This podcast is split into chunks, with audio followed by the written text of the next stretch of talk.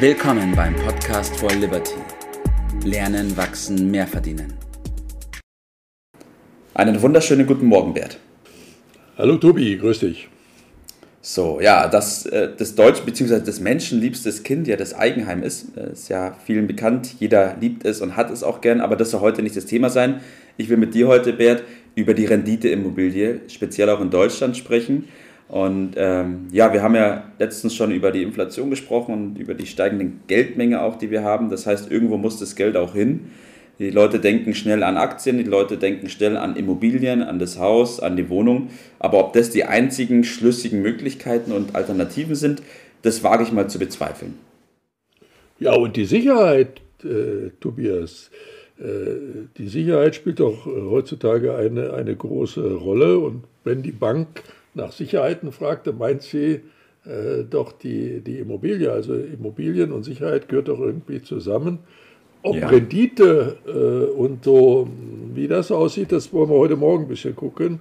Aber du hast ja richtig gesagt, die Immobilien sind ja letztendlich notwendig. Also irgendwo müssen Menschen ja äh, leben und, und wohnen. Äh, aber äh, Rendite, also wenn wir unter diesem Gesichtspunkt das angucken, da fällt mir dann ein, wir haben ja hohe Mieten, da klagen eine Menge Leute drüber, weil sie natürlich aus dem Einkommen das bezahlen müssen, äh, Neues zu bauen, selbst äh, für sich zu, äh, zum Wohnen. Bei den Neubaupreisen, bei den Grundstückspreisen, bei den Kosten, die dafür die Sanierung ist, das sind alles so Probleme äh, Felder, ja. Äh, die das Ganze ein bisschen schwierig äh, machen. Aber ich möchte den, das Augenmerk ein bisschen darauf lenken, dass, es, dass der Begriff Immobilie mhm. nicht gleichzusetzen ist mit Wohnungen. Wohnungen ja. äh, gehört da mit Sicherheit dazu. Aber zu Immobilien, ist ja erstmal mit gemeint, ein Stück Grund zu kaufen. Und äh, die, das, was da drauf steht, gehört dann zu diesem Grund. Das ist auch die rechtliche äh, Situation, die wir da haben. Und bei Grund gehört ja auch dazu Wald oder Acker, See ist auch irgendwo mhm. Grund. Mhm. Dann Bauland. Du weißt, wir haben ab und zu mal über Parkplätze und über die Rendite von Parkplätzen. Richtig, ja, war ein gutes Thema. Äh, Lagerräume, Fabriken, Büros, Supermärkte, alles, alles Immobilien. Äh, und dann natürlich größere Sachen, Einkaufszentren, so Malls mhm. oder auch Ferienvillen sind auch Immobilien. Also ist ein weites Feld, aber für ja. den Privatmann, da spielt mehr das, äh, diese Wohnimmobilie eine äh, besondere Rolle.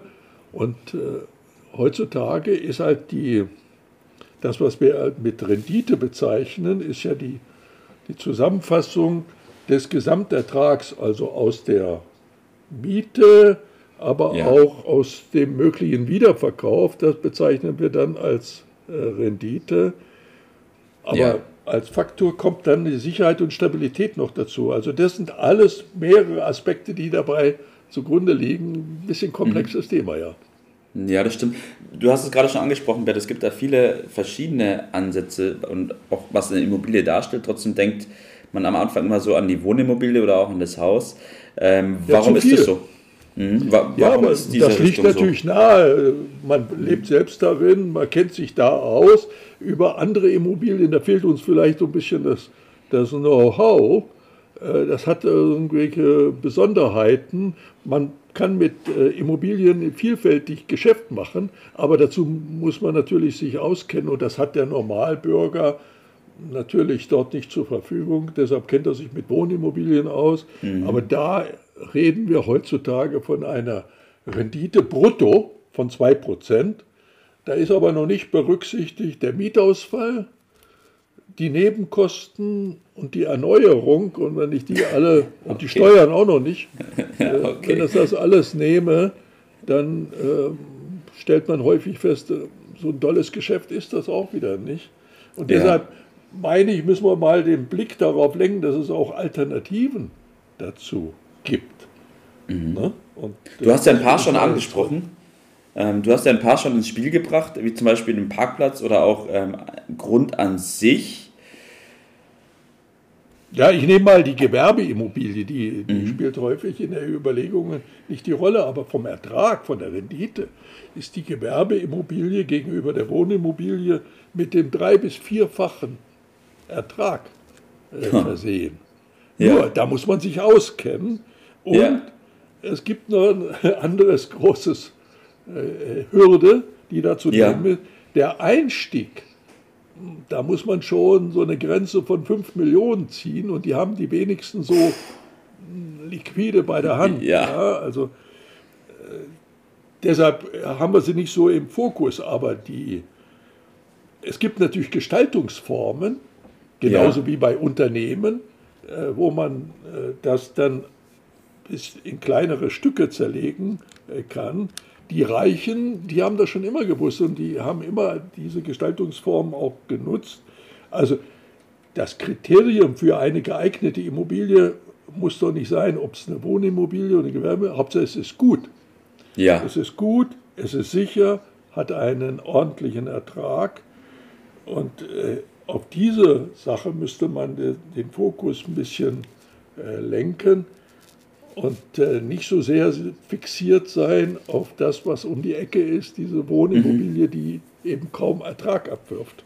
Ja, das heißt, das große Problem ist da eben diese einseitige Betrachtung von Renditeimmobilien, dass die Menschen sofort ans Haus und an die Wohnung denken. Aber wenn man sich neue Alternativen schafft, über das, was du gerade gesagt hast, dann gibt es natürlich auch die Möglichkeit, einen besseren Ertrag unter gleicher oder besserer Sicherheit sogar zu bekommen, oder? Ja, man muss den Blick ein bisschen weiten, wie man so mhm. schön sagt. Also auf andere Arten von Immobilien. Und wo steht geschrieben, dass ich also dort nur bei uns um die Ecke gucken muss?